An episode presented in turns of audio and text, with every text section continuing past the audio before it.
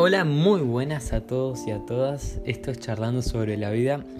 Yo soy Nico Piecarts y hoy vamos a hablar del pensamiento deductivo. Vamos a ver qué, qué es, qué partes tiene, algunos ejemplos y para qué sirve. Así que empecemos. Bueno, el pensamiento deductivo parte de afirmaciones basadas en ideas abstractas y universales para aplicarlas en casos particulares. Por ejemplo, si partiéramos de la idea de que un francés es alguien que vive en Francia y Francia está en Europa, podremos concluir, por ejemplo, que René Descartes, que vivía en Francia, era europeo. Ahora vamos a hablar de las características del pensamiento y razonamiento deductivo. Bueno, el primer elemento es el argumento, que es la razón o la prueba que permite la justificación o refutación de algo, decirnos si sí o si no. En otras palabras, es el discurso por cual la premisa será llevada a cabo.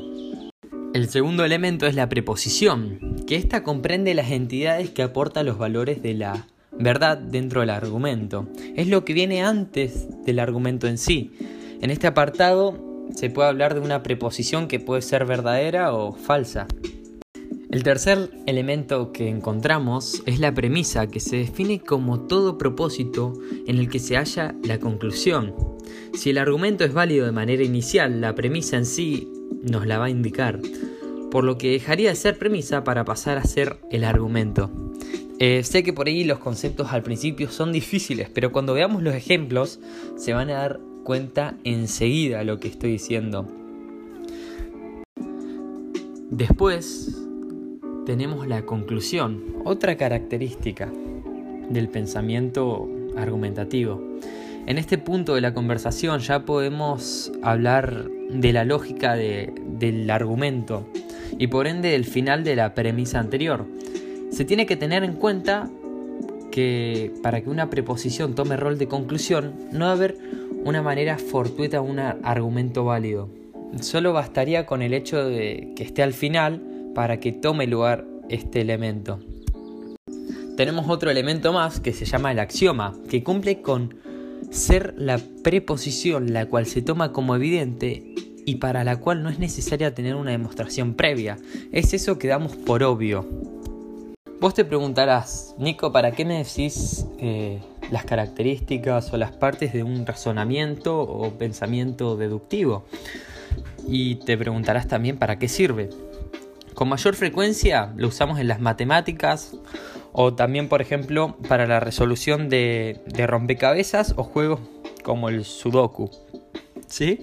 También se puede usar en nuestro día a día para llegar a conclusiones lógicas que sabemos que son verdaderas, pero que necesitamos comprobar con hechos reales. Eh, básicamente se basa en un sistema de creencias de nuestra persona que también es la capacidad cognitiva que tenemos o tiene la persona para llegar a la conclusión de una premisa. Teniendo en cuenta esto que te estoy diciendo, podemos sacar una conclusión del razonamiento o pensamiento deductivo, que se trata de una secuencia de fórmulas bien definidas, entre las cuales se designa la última como la conclusión de todo el argumento, y el resto pueden ser axiomas o premisas, o también indiferencias directas que parten de reglas de indiferencia. Realmente lo que importa es la conclusión y se llega a ella a través de los axiomas o premisas y pasa por el argumento. Por ejemplo, empecemos con un ejemplo. Un ejemplo de razonamiento deductivo sería el siguiente. Todos los perros tienen cuatro patas. Bobby es un perro. Bobby tiene cuatro patas. Como se puede apreciar la conclusión, Bobby tiene cuatro patas, deriva directamente de la premisa original, que es la universal, que todos los perros tienen cuatro patas. Es importante tener en cuenta el razonamiento deductivo porque puede ser válido en su forma, pero derivar en una conclusión falsa a partir de la premisa que no es verdadera. Hay veces que nos llevamos con estas premisas y a veces no sirven porque no todos los perros tienen cuatro patas. Por ejemplo, veamos este, este siguiente ejemplo que nos va a hacer una demostración de esta falla de este tipo de pensamiento. Las mujeres son siempre rubias. Oprah Winfrey es mujer. Oprah Winfrey es rubia. Esos tipos de lógica están bien para ser un argumento o un pensamiento deductivo, pero no tiene lógica. No todas las mujeres son rubias o no todos los varones son rubios. Esto, este tipo de pensamiento nos puede llevar a la falla. Suele decirse que el razonamiento deductivo se inicia con una premisa mayor y se complementa con una premisa menor o una axioma para arribar a lo que viene siendo nuestra conclusión. Por ejemplo, analicemos esto. Premisa mayor, todos los seres humanos en algún momento morirán. Premisa menor o axioma, Bruno es un ser humano. Conclusión, Bruno en algún momento morirá. Como se puede apreciar en este ejemplo, el razonamiento deductivo no siempre nos lleva a una conclusión verdadera, como el de las mujeres que hablábamos hace un rato, pero el de recién sí tiene una lógica y Bruno sí va a morir como todos los seres humanos. Del mismo modo, no siempre nos ofrece una información detallada o precisa, a pesar de partir de lo general para llegar a lo particular. Toma cosas generales para transformar en una conclusión específica. Por ejemplo, otro ejemplo más para que quede claro. Cuando hace frío, mi mamá usa su bufanda favorita. Hoy hace frío, por lo tanto, mi mamá usa su bufanda favorita. La línea de razonamiento que sigue sí es correcta, sin embargo no se sabe si es cierto o no que la mamá va a llegar su bufanda favorita porque hace frío. No siempre usas la misma ropa.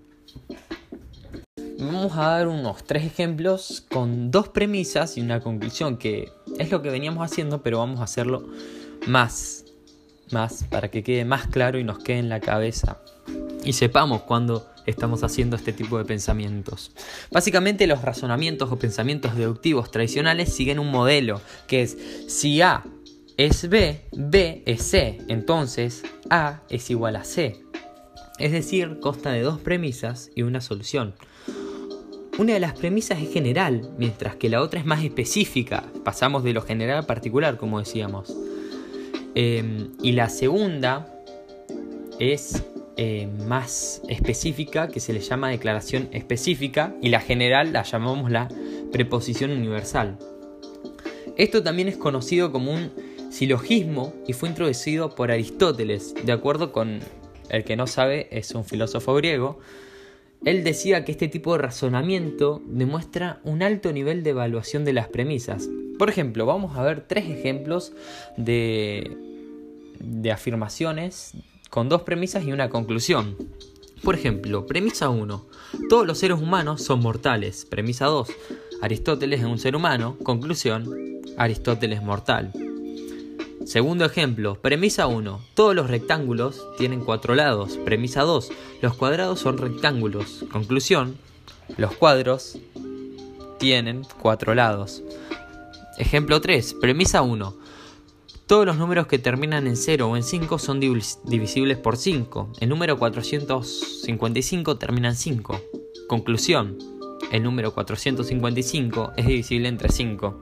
Acá vemos tres ejemplos que pasamos de lo general a lo específico que sí funciona este tipo de pensamientos y sí sirven.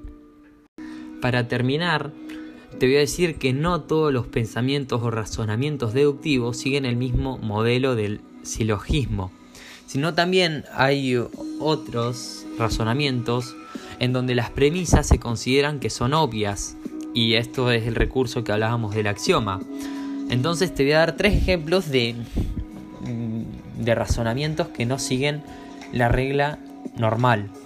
Por ejemplo, ejemplo número uno, el perro te ha estado gruñendo todo el día.